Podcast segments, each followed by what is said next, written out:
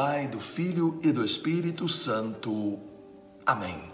Proclamação do Evangelho de Nosso Senhor Jesus Cristo, segundo São Mateus, capítulo 12, versículos de 46 a 50. Jesus falava ainda à multidão quando veio sua mãe e seus irmãos e esperavam do lado de fora a ocasião para lhe falar. Disse-lhe alguém: Tua mãe e teus irmãos estão aí fora e querem falar-te. Jesus respondeu-lhe: Quem é minha mãe e quem são meus irmãos? E apontando com a mão para os seus discípulos, acrescentou: Eis aqui minha mãe e meus irmãos. Todo aquele que faz a vontade de meu Pai que está nos céus, esse é meu irmão, minha irmã e minha mãe. Palavra da salvação. Glória a vós, Senhor. Nós celebramos a festa tão amada de Nossa Senhora do Carmo. Mais uma homenagem à doce Virgem Maria, Mãe de Jesus e nossa mãe. Qual é a origem desta devoção? Qual é a sua lição para a nossa vida? Ela nasce há muitos séculos atrás de um grupo de cristãos que vão para o Monte Carmelo, em Israel, a terra de Jesus, para se instalar nesta que também é conhecida como montanha do profeta Elias. E também se estabelecem aí por causa da sua proximidade com Nazaré, onde Maria recebeu o anúncio do anjo. Queriam seguir o exemplo do profeta Elias sob a proteção da doce Virgem Maria. Neste monte, Carmelo, o profeta Elias se retirava em uma caverna para orar e Deus respondia com milagres. Um destes milagres está na sua oração pelo fim da seca.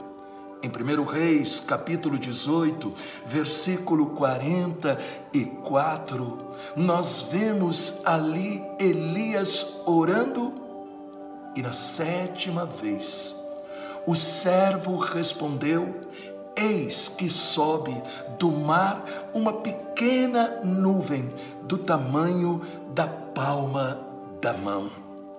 Aí temos, primeiro, o testemunho da força da importância, do poder da oração, que não podemos desistir, mesmo diante das aparentes demoras.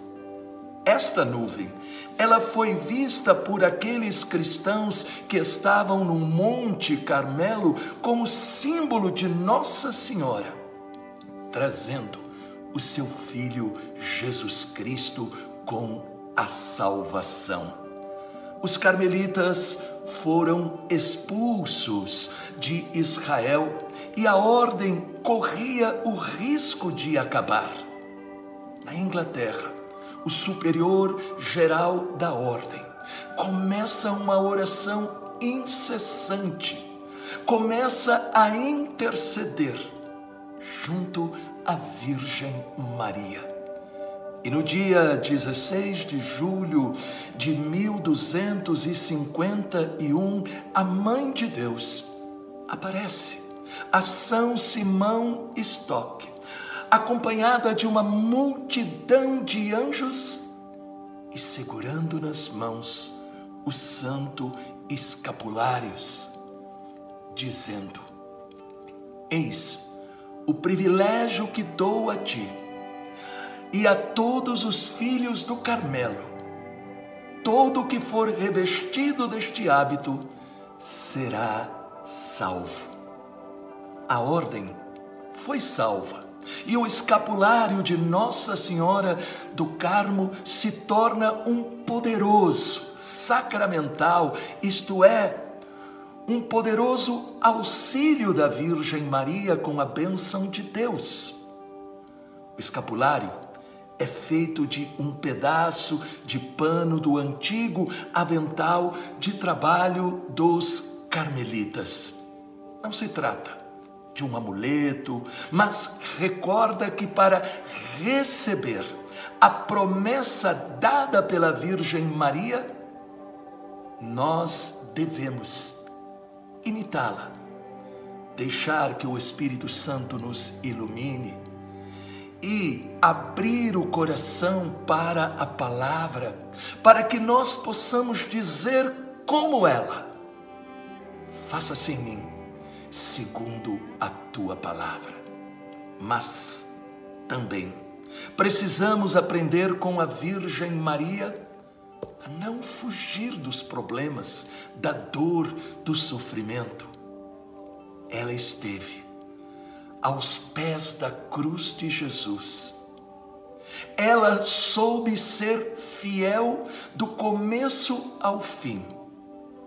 E o escapulário deve ser justamente este sinal de que nós cremos neste carinho da intercessão de Nossa Senhora, mas nós retribuímos a ela o nosso compromisso de consagração ao seu Filho Jesus Cristo.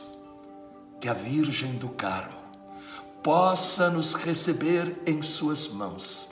Que a Virgem do Carmo, que salvou a ordem dos carmelitas e nos deu esta sua vestimenta de proteção, nos acompanhe com amor materno e nos defenda de todo mal em nome do Pai, do Filho e do Espírito Santo. Amém. Hoje, esta palavra falou ao seu coração? Deixe um comentário e também compartilhe. Deus te abençoe, os anjos te protejam e salve Maria!